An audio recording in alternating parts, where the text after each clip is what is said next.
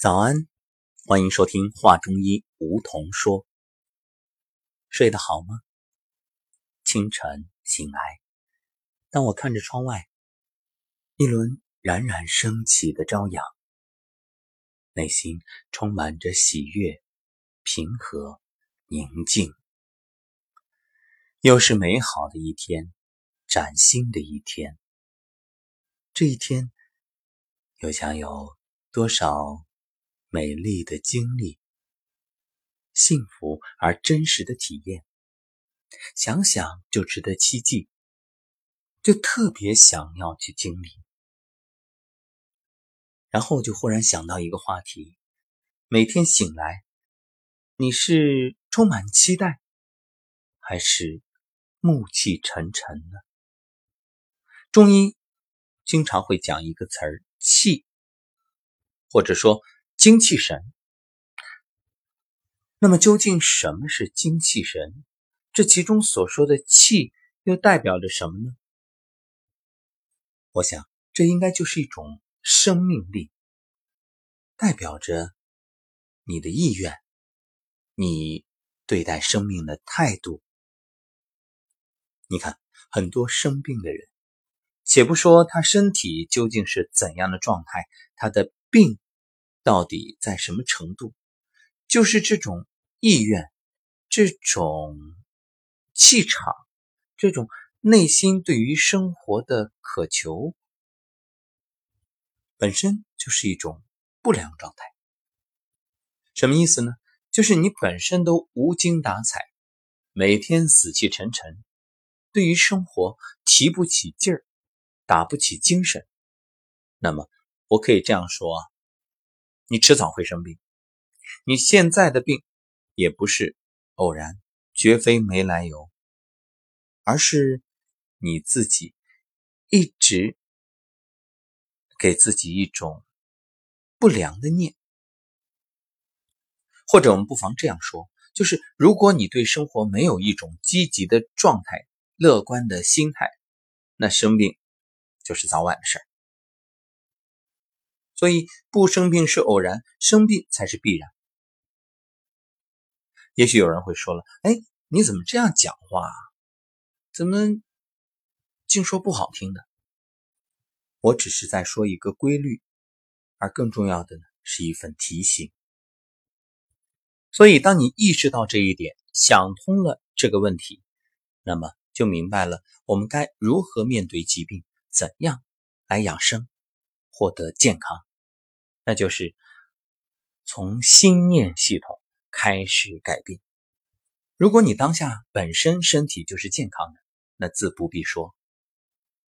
若现在的你正处于病中，那么，请你跟着我对自己说：“我是健康的，我是健康的，我是健康的。”也许你会讲：“我现在是生病了呀。”我说我是健康的，这不是自欺欺人吗？非也，不是自我欺骗，也不是自我麻醉，更不是说自我洗脑，而是你的心念系统起到至关重要的作用。当你明白你本来就是健康，那现在所谓身体上的病，它只是一种平衡被打破的状态，我们完全可以通过一些方法来调整。或者可以这样说，就是身体的这个病好治，但是心理的病难治。如果你总是给自己一种“哎呀，我是病人，我这个病很难治，我这病以后发展会很糟糕，会演化成一种大病”，那我告诉你，你一定会心想事成。也就是说，导致你最终生所谓大病的，不是别人，就是你自己。什么叫大病啊？不过是身体失衡的状态，又更严重一些呗。向前推进程度更深，那这是谁造成的呢？虚则寒，寒则湿，湿则凝，凝则瘀，瘀则堵，堵则流，流则哀。它不过就是一步一步的推进，而你要做的，只需要相信。程度可以减轻，然后生活习惯改变，再辅助一些相应的治疗手段就行了呀。问题就在于，太多的人首先是从心念上自我怀疑，然后就认定自己会得大病。再有呢，生活习惯也不愿改变，明知道熬夜不好，天天还是熬；明知道暴饮暴食是导致身体这种疾病的罪魁祸首，偏偏呢还以“哎呀，我身不由己呀，我不得不应酬啊”这种话来逃避责任。至于过度的医疗，用了错误的治疗手段啊，一味的去对抗来伤害身体，那更是雪上加霜。其实啊，在真正的中医眼里是没有病这个概念。那有人会问，没有病，那你说我这是什么问题？什么问题？这是你身体内部的不和谐，或者说。原本的平衡被打破了，我们要做的不过是恢复平衡这件事儿。又有人要问了，那既然你说身体没病，你说针灸、刮痧、拔罐、喝药，嗯，各种汤剂，这又是在干嘛呀？干嘛？这是一种激发，是激发你身体气机的运行，让你的身体。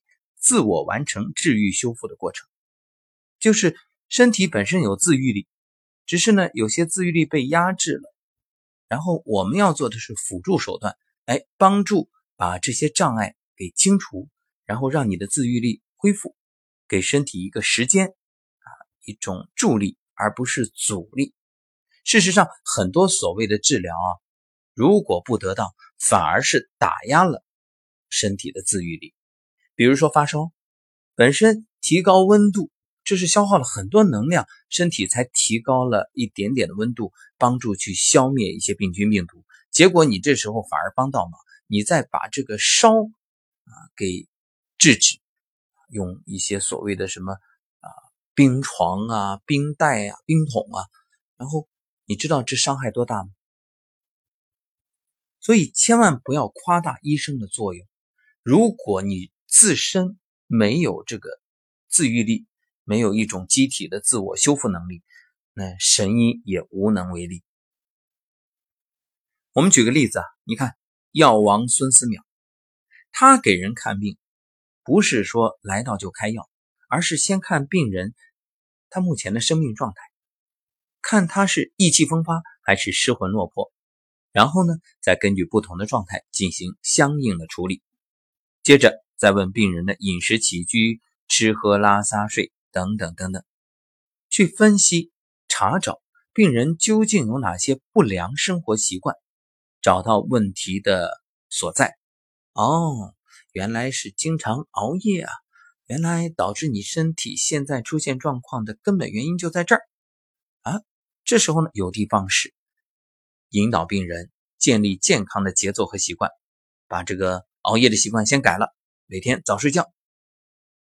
那如果说到这个时候还没有解决一些问题的话，好，再食疗，就是饮食上注意一下，调整一下。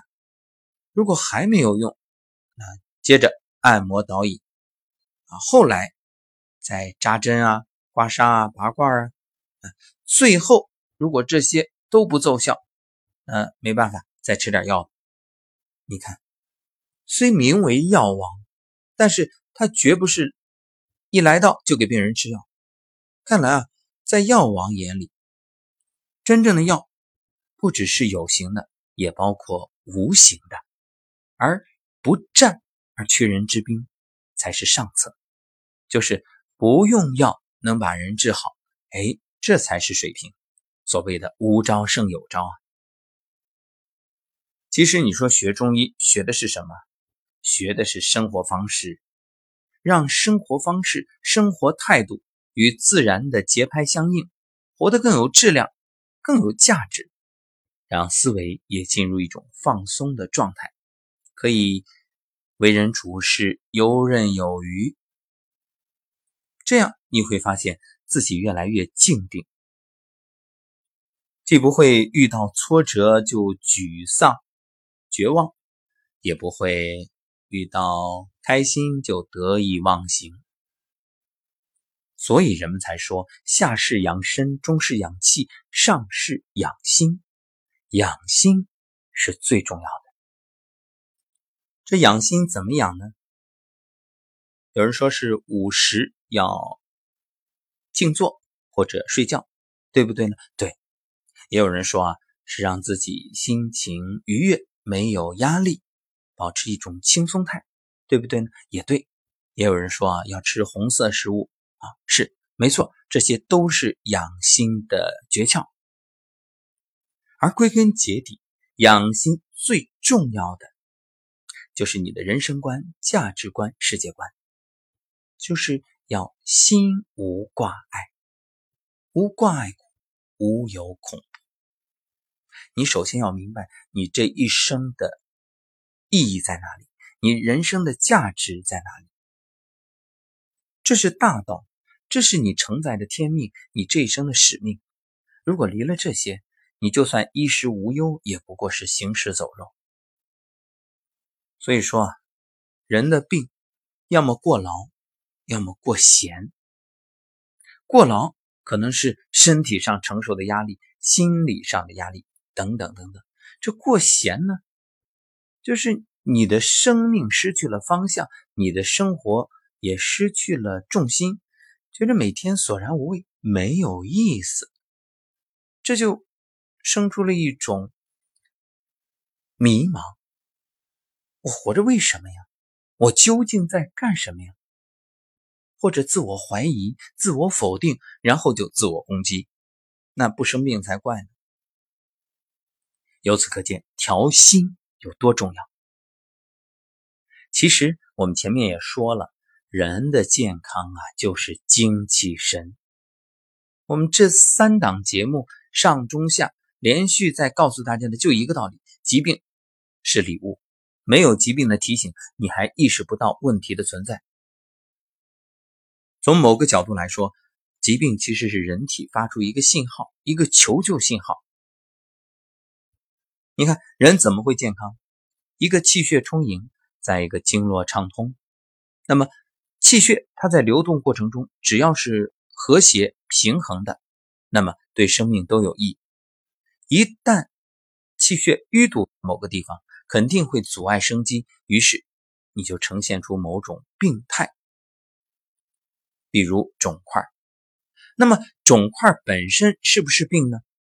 很多人认为是的，所以。